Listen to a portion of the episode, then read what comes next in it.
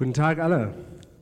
Ich, ich glaube, Gott hat mich missverstanden diese Woche, als ich gebetet habe, weil ich habe gebetet, dass am Samstag sein Feuer fällt. Aber ich meinte es nicht wortwörtlich mit dieser Hitze. Also, tut mir leid. Ähm, aber ich wollte heute anfangen, indem ich euch ein Bild zeige von meiner Tochter Sophia. Das ist die schöne Sophia. Und die Sophia in den letzten Wochen hat angefangen zu lernen, Fahrrad zu fahren oder Fahrradfahren zu lernen. Und es war richtig süß, sie zu, zu sehen. Also man merkt schon, sie hat verstanden, als, als sie ist schon ein, ein richtiges Mädel.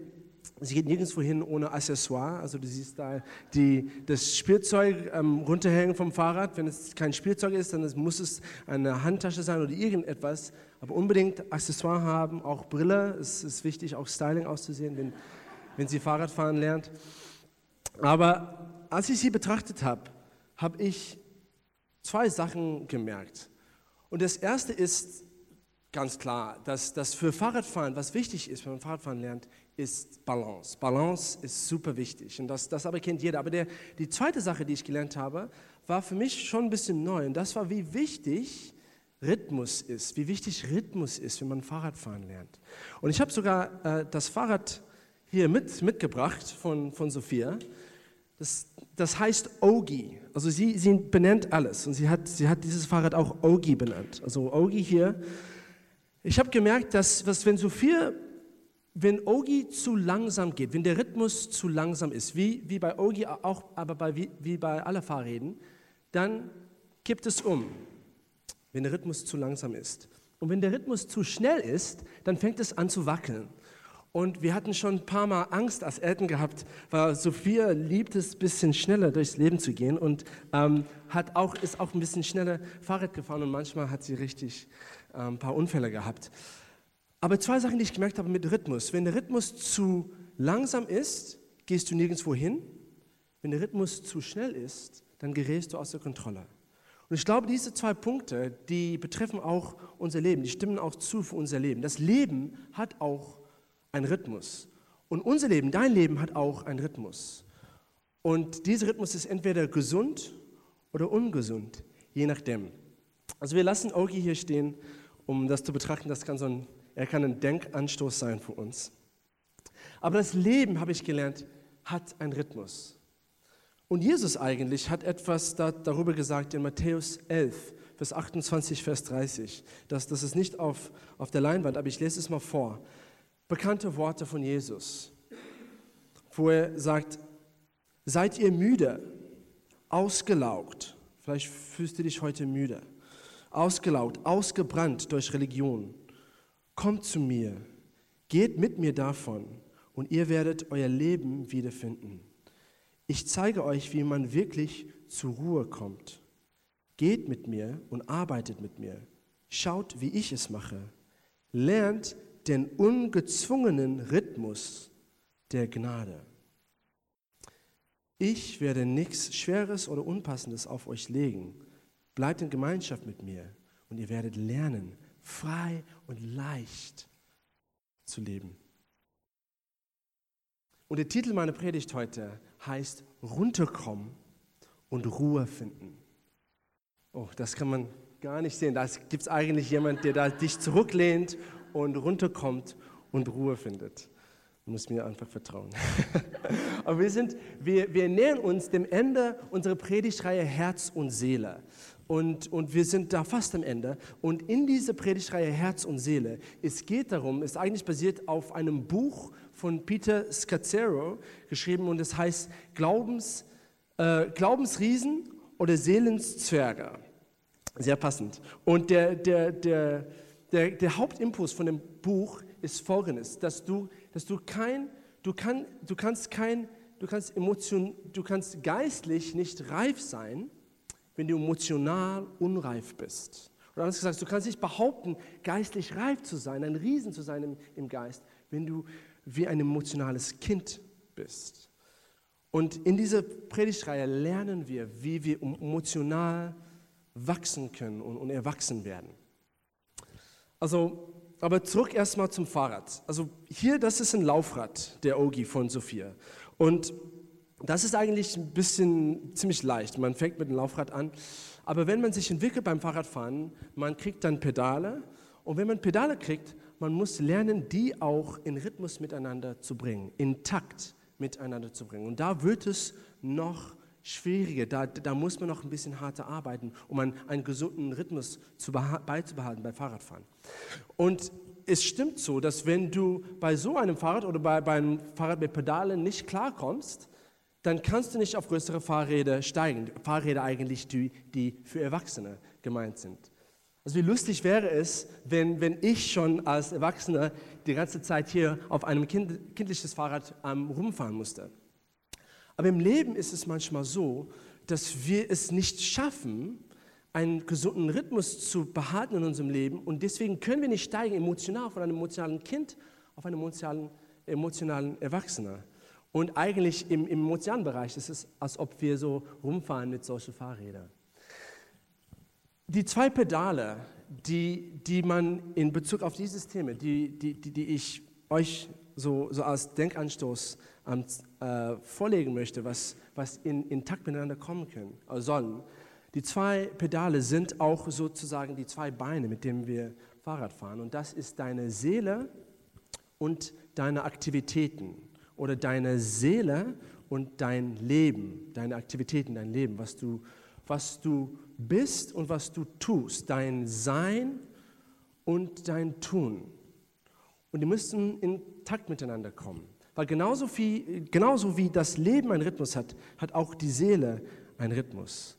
Und um deine Seele gesund zu halten, muss dein Leben in Takt mit deiner Seele kommen. Deine Aktivitäten müssen in Takt mit deiner Seele kommen. Du musst Schritt halten mit deiner Seele.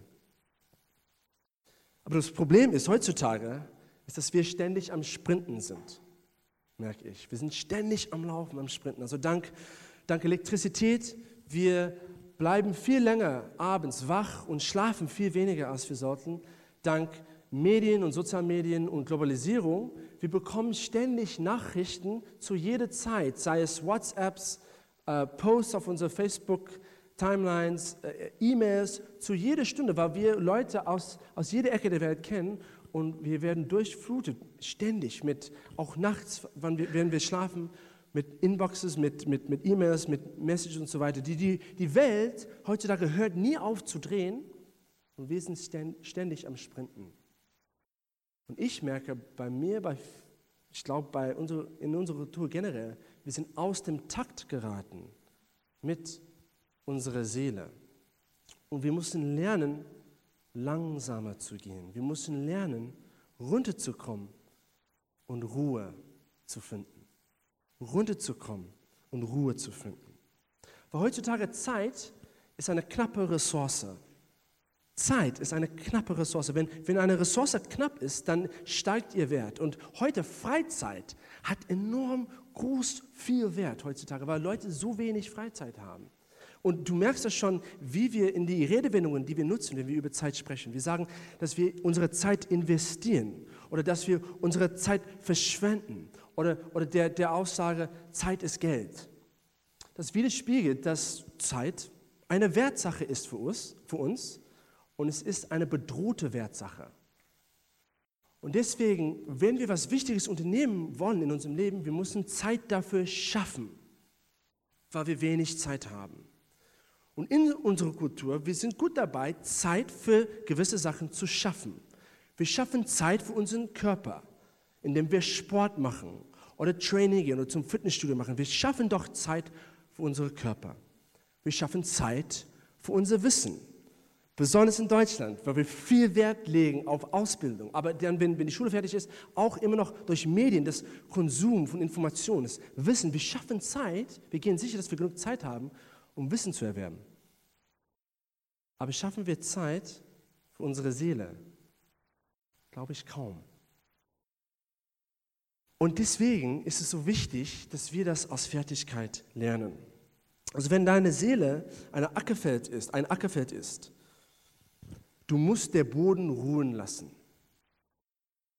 Weil jeder Bauer weiß, dass du kannst nicht ständig deine Ackerböden bebauen.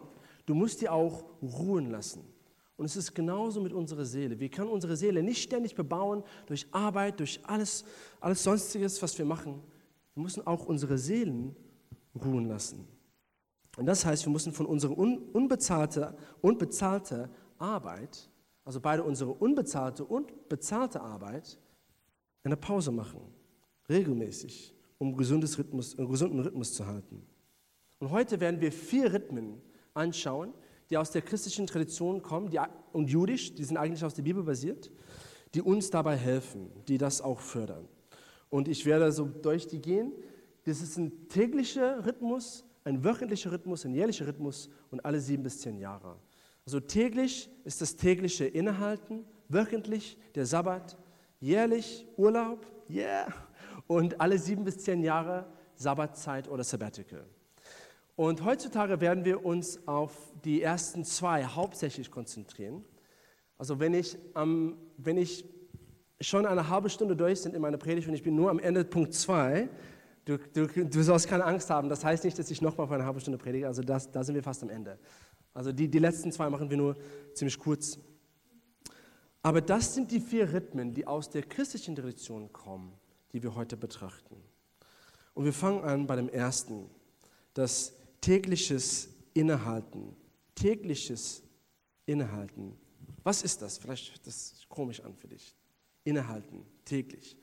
Was das ist, ist gewisse Zeiten, zum Beispiel, du kannst das dreimal am Tag machen oder fünfmal, achtmal am Tag machen, also gewisse Zeiten von einer gewissen Länge, das kann eine Minute sein, fünf Minuten, halbe Stunde, eine Stunde. Gewisse Zeiten, zu gewissen Zeiten von einer gewissen Länge, dass man anhält, stoppt, zurückzieht und einen Moment oder ein paar Momente von Gebet oder Meditation mit Gott genießt. Und wenn ich Meditation erwähne, das, das, das eigentlich hat nichts mit dem Esoterik zu tun. Meditation ist eigentlich etwas Christliches. Es ist, es ist in der Bibel, wenn du vor allem das Alte Testament liest, du siehst hindurch viel in den Psalmen, wo es über Meditation geschrieben wird, wie wir über Gottes Wort meditieren. Und ich finde, das ein wichtiges ein Wort ist, das wir eigentlich als Christen zurückgewinnen können, Meditation. Also eine Zeit, wo man innehält. Und das, dieses tägliche Innehalten, ich werde das so später ein bisschen genauer definieren, wie, wie das genau aussieht. Aber das, das formt Teil von einer täglichen Struktur. Und diese Struktur wird Robin in zwei Wochen darüber predigen. Das heißt der Lebensregel. Und Regel ist, ist, damit ist nicht Gesetzliches gemeint, sondern nur, es kommt aus dem lateinischen Wort für ein Ranghilfe oder ein Ranggerüst. Also ein Gerüst, etwas, was, was Wachstum, was eine, eine Pflanze, äh, was das Wachstum einer Pflanze fördert oder, oder auch, auch beschützt und auch ähm, ja, Leben spendet. Also eine, eine tägliche Struktur, die uns wirklich Leben gibt. Und wenn du das so in deinem Gedanken hast, dann sind tägliches Innehalten sowie Verbindungspunkte an dieser Ranghilfe. Oder zurück zum Rhythmus. Das, wenn, du, wenn du den Rhythmus deines Lebens betrachtest, dann, dann ist tägliches Innehalten dann die Haltestellen, wo du runterkommst und zur Ruhe, find, Ruhe findest und Zeit mit Gott äh, genießt. Und wie gesagt, das kommt aus der Bibel und wir lesen, man, man könnte es, also vieles in der Bibel über Gebet, Meditation lesen, aber es gibt eine, eine coole Geschichte aus dem Alten Testament, aus Daniel. Und du kannst dazu blättern, Daniel 6, wo das ganz klar für uns so vor, vorgelebt wird von Daniel. Also kurz mal ein bisschen Kontext zu geben, also keine Angst, wir werden nicht so den, den, den ganzen Absatz da lesen, aber wir haben das na, na, nur dafür für Kontext. Daniel war ein sehr hoher Beamter im dem Königreich von den Babylonien. Er war ein, ein jüdischer junger Mann und die, die Juden, die, die, haben sich, die waren gerade in der, in der Zeit im Exil in Babylonien. Und Daniel hat es geschafft, als, als, äh, als sozusagen als Sklave, als, als, als Fremder, als, als ähm, jemand, der, der nicht aus Babylonien kam, er hat es geschafft, eine sehr hohe Position in der Regierung zu bekommen. Eigentlich war er tatsächlich hatte den zweiten Platz unter dem König, König Darius. Also keiner hatte mehr Macht im ganzen Königreich außer Daniel, außer nur der König. Das heißt, Daniel konnte quasi alles machen, was er wollte. Er konnte genauso viel ich konnte genau, äh, egal viel Pizza bestellen, wie er wollte, und keiner durfte ihm sagen, Daniel, du hast da zu viel Pizza da bestellt. Ähm, zumindest das würde ich machen, wenn ich so eine hohe äh, Position hätte. Aber er war so, genau, so wie der Bundespräsident von, von Deutschland, also der zweite da im Rang. Also stell dir vor, wie viel Macht das ist, aber stell dir vor auch, wie viel Druck mit diesem Job gekommen war. Wie hat Daniel das ausgehalten? Daniel hat eine wichtige Gewohnheit in seinem Leben praktiziert und auch ausgeübt. Und das war eine Gewohnheit von regelmäßiger Gebet und Meditation wo er dreimal am Tag zurückgezogen ist, er ging in sein Haus, er ging auf seine Knie und er betete zu Gott. Und interessanterweise, und wir werden das jetzt gleich lesen, als seine Feinde das gemerkt haben, das gesehen haben, das beobachtet haben, haben gesagt, das, was macht? Er betet dreimal am Tag, das ist ja zu weit getrieben. Das ist eine Schwachstelle, die wir ausnutzen können. Und ich finde das sehr interessant. Also die Welt, wenn du anfängst täglich innezuhalten. Die Welt versteht das nicht. Warum würdest du Zeit ausnehmen aus deinem hektischen Alltag, um still zu sein und nichts zu machen? Das ist ja verrückt. Die sehen das als eine Schwachstelle. Und der Teufel wird alles versuchen, um dich davon wegzubringen. Und wir sehen das genau in dieser Geschichte. Wir sind bei Vers 7. Da auch fett, fett, fett geschrieben, fett gedruckt da für euch. Vers 7, die, die, Daniels Feinde, die sagen folgendes, wer in den kommenden Tagen, 30 Tagen, eine Bitte an irgendeinen Gott oder Menschen richtet, außer an dich, o König, soll in die Löwengrube geworfen werden. Die haben so ein Gebetsverbot oder Lobpreisverbot verhängt. Du darfst nicht beten, du darfst nicht meditieren oder anbeten. Und was war Daniels Reaktion darauf? Vers 10. Als Daniel davon erfuhr, ging er sofort in sein Haus. Das obere Stockwerk hatte Fenster in Richtung Jerusalem, die offen standen. Hier kniete er nieder und betete zu seinem Gott und dankte ihm, wie er es auch sonst dreimal am Tag tat. Vielleicht kennst du schon die Geschichte, wie das endet. Daniel wird tatsächlich in die Labengrube geworfen aber sein Gott, zu dem er nie aufgehört hat zu beten, rettete ihn davon, hat ihn bewahrt, hat ihn davon gerettet. Und ironischerweise, seine Feinde wurden in die Grube stattdessen geworfen, wo sie ums Leben gekommen sind. Aber das Krasse, was man da merkt, ist, dass Daniel in Todesgefahr hat weiterhin einen gesunden Rhythmus für seine Seele beibehalten. Warum? Denn für Daniel war es viel wichtiger, was mit seiner Seele passiert ist, als das, was mit seinem Körper passiert ist. Für Daniel hatte er die richtige Reihenfolge. Seine Seele war viel wichtiger als sein Körper. Deswegen hat er gesagt, wenn ich in die Löwengrube geworfen werde, das ist mir egal.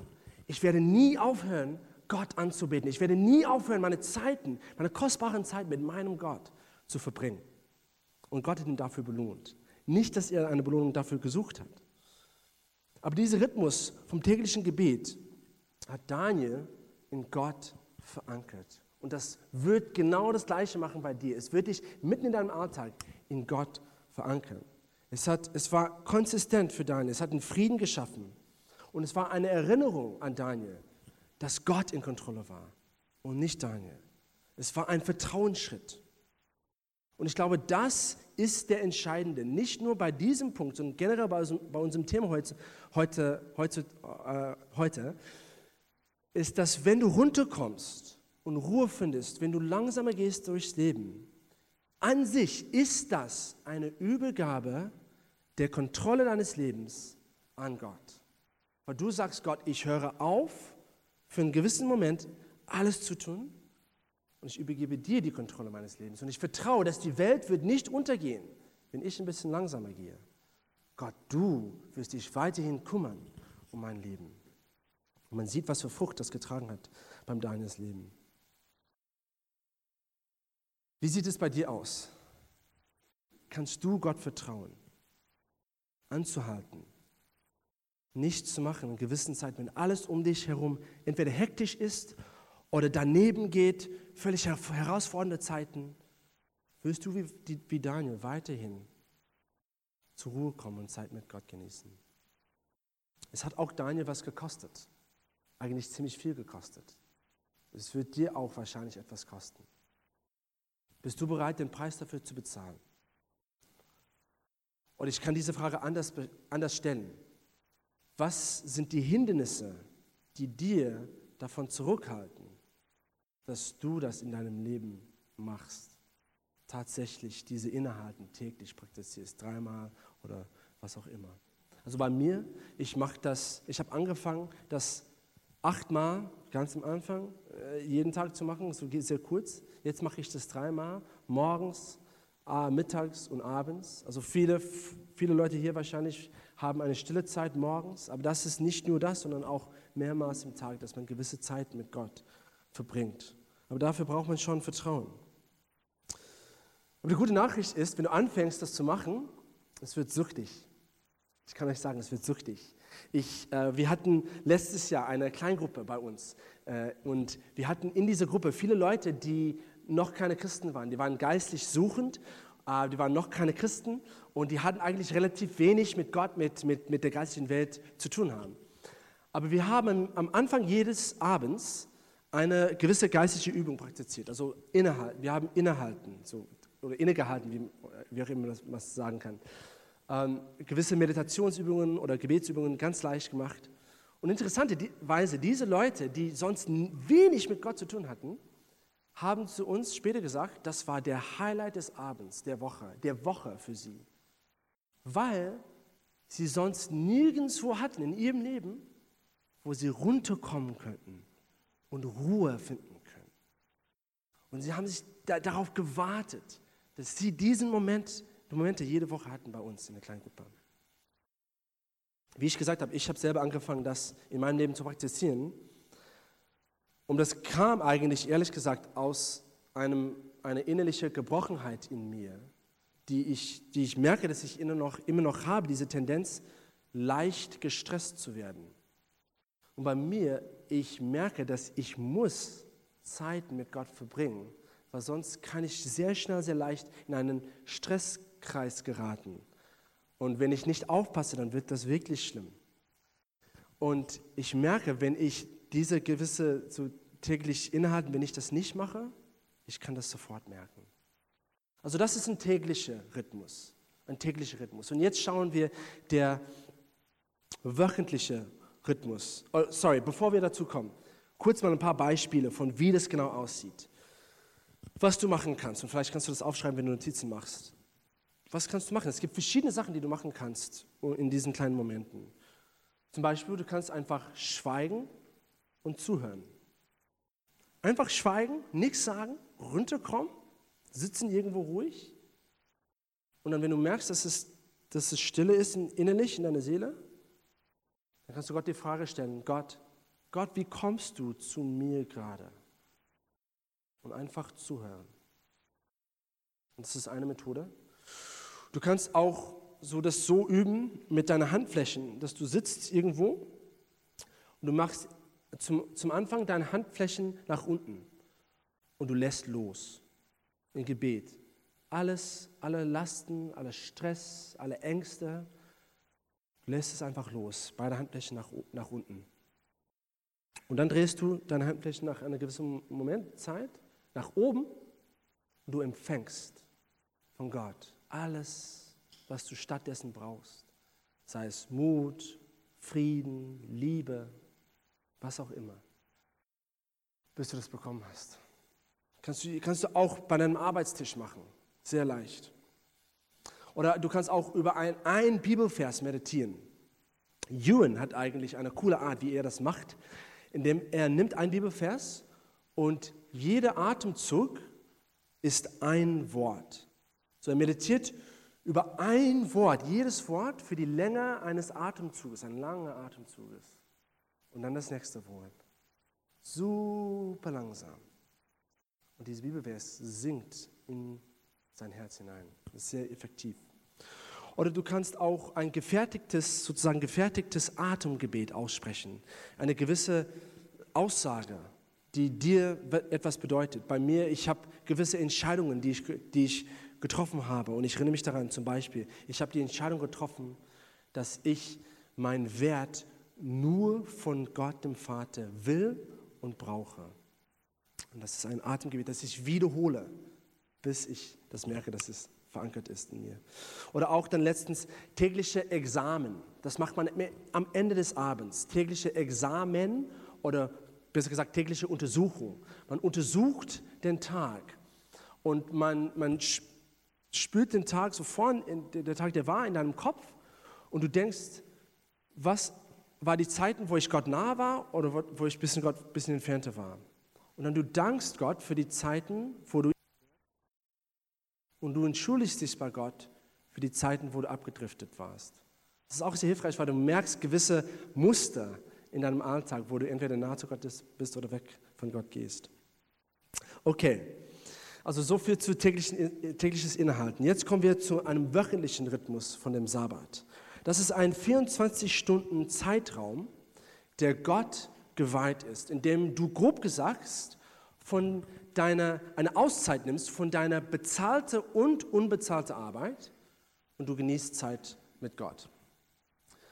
Und wir werden das gleich ein bisschen genau definieren, aber erstmal sehen wir das, wo das herkommt aus der Bibel. Und das ist in 2. Mose 20, Vers 8 bis 11.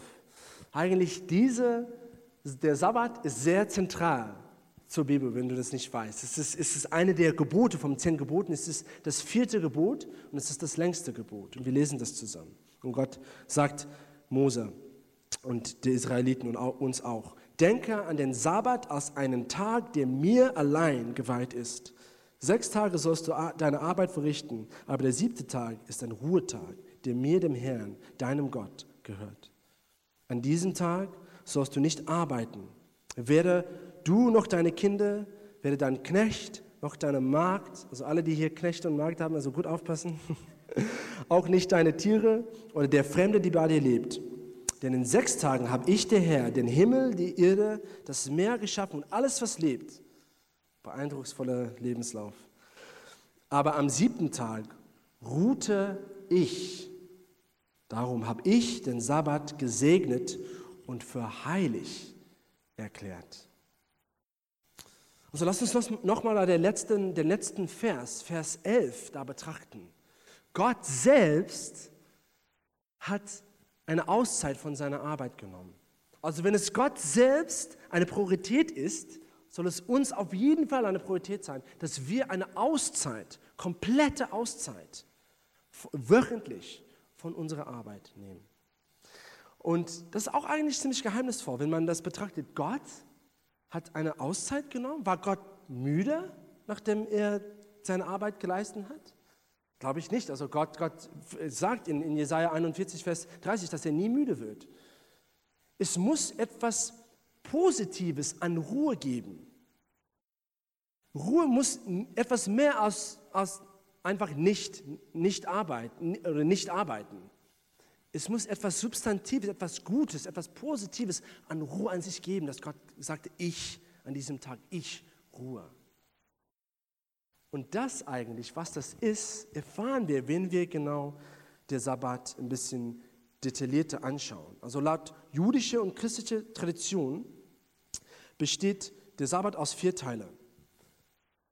Und da habe ich eine Folie dafür, genau. Anhalten, ruhen, erfreuen und nachdenken. Anhalten, ruhen, erfreuen und nachdenken. Anhalten, dass man stoppt, dass man hält an und lässt los.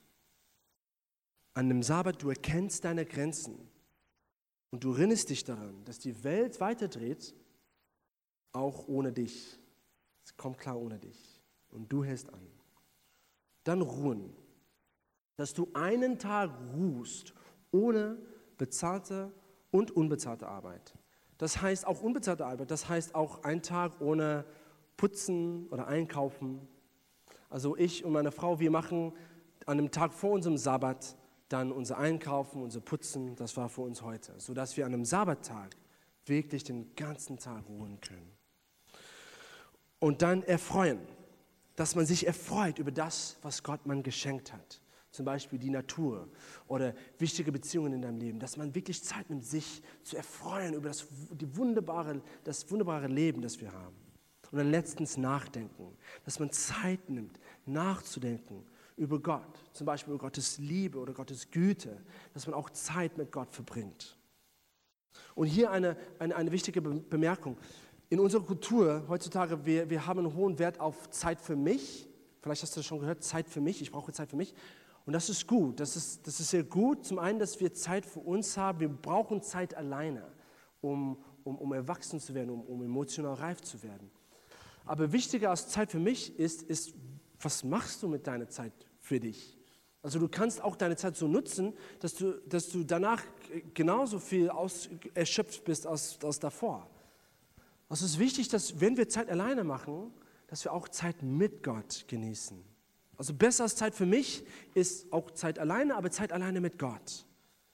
Und das, das ist wichtig, dass man das auch an einem Sabbat macht. Also Sabbat erinnert uns daran, dass es nicht der Fall ist, dass wir arbeiten, um Gott zu gefallen, sondern Sabbat erinnert uns daran, dass wir ruhen, weil Gott schon gefallen mit uns hat. Und aus diesem Grund ist der Sabbat von Gott eigentlich ein Befehl.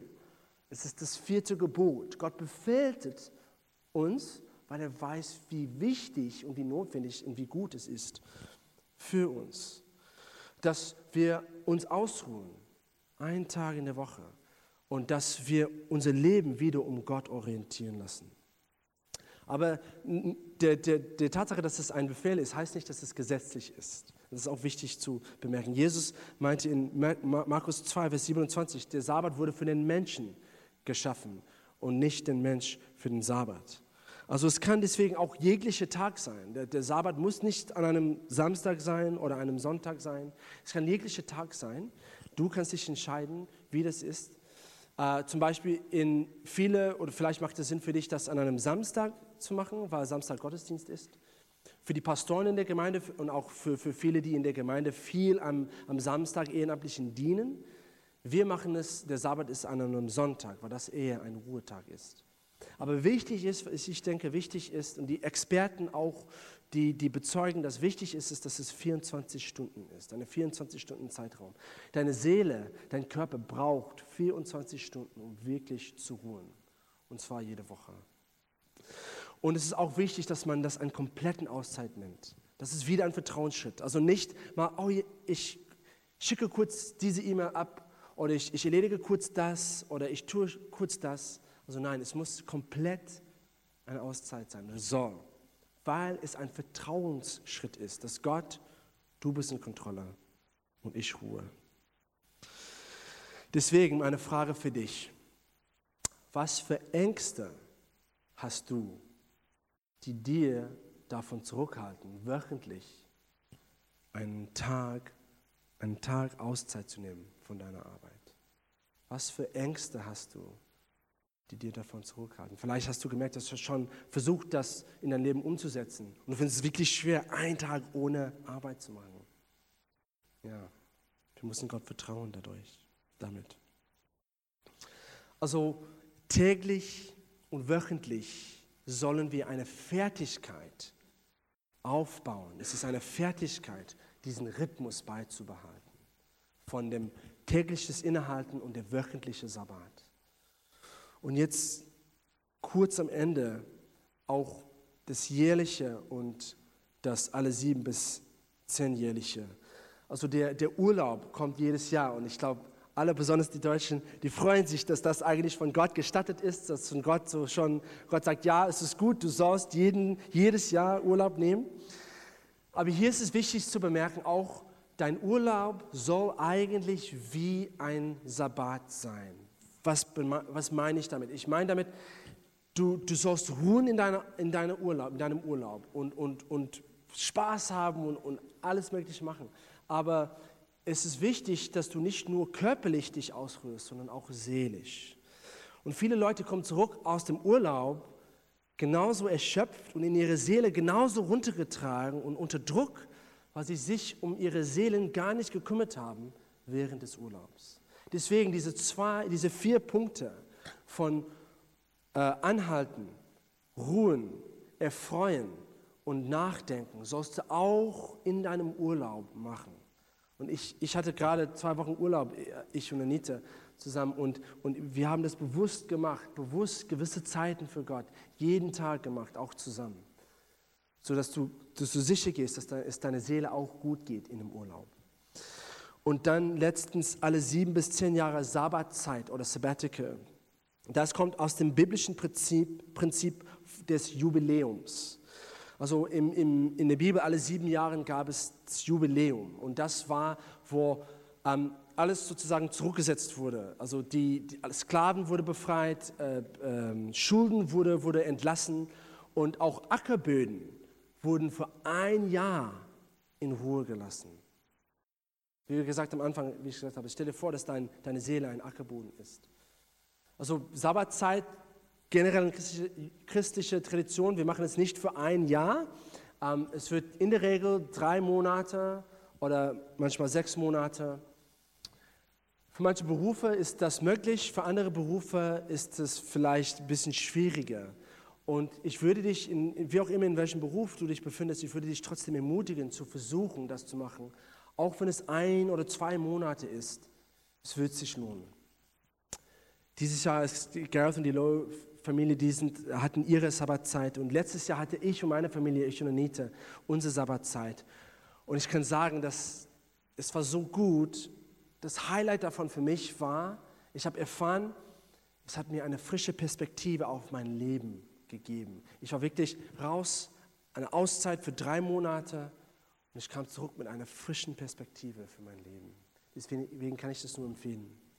Also interessanterweise eigentlich in unserer Familie, als ich ein Kleinkind war, als ich drei Jahre alt war, zu der Zeit waren keine von uns in meiner Familie Christen, meine Eltern waren keine Christen zu der Zeit.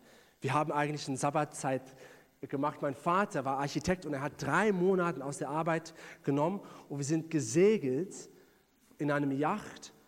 In Südafrika, da haben wir, in, bin ich in Südafrika groß geworden. Und wir sind nach den Inseln auf der anderen Seite von Madagaskar gesegelt, also nach den Seychellen, Mauritius, La Réunion für drei Monate. Und es war wortwörtlich das Highlight unserer Kindheit. Nicht nur, weil es so schön war in den Inseln, auf den Inseln natürlich, aber eigentlich für uns Kinder war das weil wir Zeit mit unseren Eltern gehabt haben. Also, also schöne Momente. Und auch für meine Eltern, auch für sie, Zeit mit den Kindern, Zeit zusammen als Familie, Quality Time.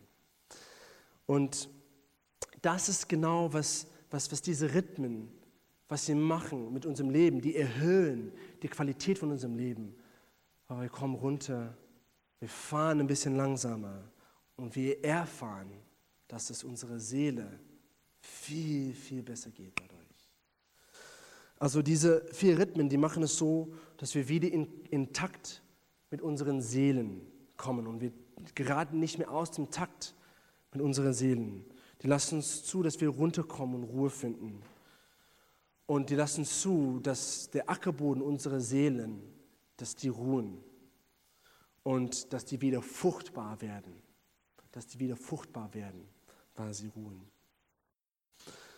So, meine Ermutigung für uns ist und für dich ist, egal was für Ängste du hast, egal was für Hindernisse es gibt in deinem Leben, verstehe, dass das ein Vertrauensschritt ist, wo du sagst, Gott, ich fahre ein bisschen langsamer, ich komme runter, ich finde Ruhe, weil ich mache das aus einem Vertrauensschritt, dass du die Kontrolle meines Lebens hast. Und auch wenn ich eine Auszeit nehme, Gott, du wirst dich kümmern um mein, du wirst dich kümmern um mein Leben. So, jetzt würde ich kurz mal schließen, indem wir eine Zeit für Reflexion nehmen. Und die Luise kann bitte auf hochkommen, Klavier spielen. Wir wollen es so, wir versuchen jede Woche einen praktischen äh, Handlungsschritt auszudenken für die Predigt. Und ich will jetzt, dass wir eine Zeit, so wo du runterkommst, jetzt wird äh, Luise Klavier spielen und ich will, dass du jetzt denkst, also reflektiere und denke, was ist ein Schritt, den ich diese Woche machen kann, um das in die Tat umzusetzen. Vielleicht hast du noch nie einen richtigen, kompletten Sabbattag in, dein, in deiner Woche gehabt. Und ich will, dass du was aufschreibst, einen Schritt aufschreibst, was du diese Woche nehmen wirst, im Vertrauen, dass Gott dir da entgegenkommen wird und dir die Kraft und auch die Stärke geben wird, das wirklich in die Tat umzusetzen. Es kann sein, dass das, ja genau, wie gesagt, der Sabbat ist oder vielleicht ist es täglich innezuhalten und Du kannst aufschreiben, was sind gewisse Zeiten, die du einbauen kannst in deinem Alltag. Für einen Moment, vielleicht ist es nur eine Minute oder fünf Minuten, zurückzuziehen und etwas Zeit mit Gott zu genießen.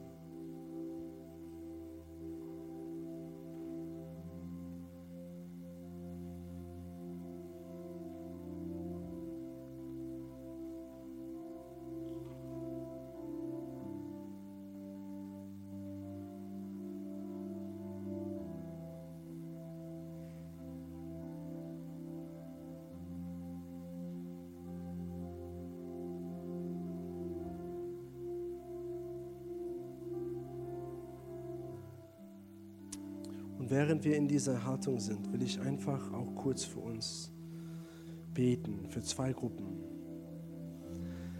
Für die erste Gruppe, der, der Kernimpuls dieser Predigt und dieses Thema heute, hinter dem Ruhe kommen und Ruhe finden, der Kernimpuls ist der, dass Gott auf dem Thron meines Lebens sitzt, nicht ich.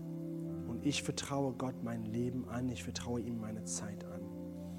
Vielleicht sitzt du hier und du weißt, du hast noch nie diese Entscheidung getroffen, Gott dein Leben, die Kontrolle deines Lebens zu übergeben. Komplett. Jesus ist gekommen, um das zu ermöglichen, als er am Kreuz gestorben ist. Er ist drei Tage wieder auferstanden als der Herr.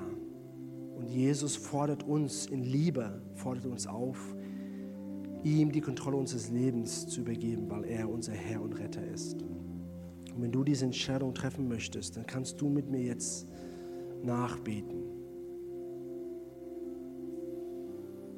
Gott, ich treffe die Entscheidung heute, dir die Kontrolle meines Lebens zu übergeben. Ich danke dir, Jesus, dass du am Kreuz für meine Sünden gestorben bist.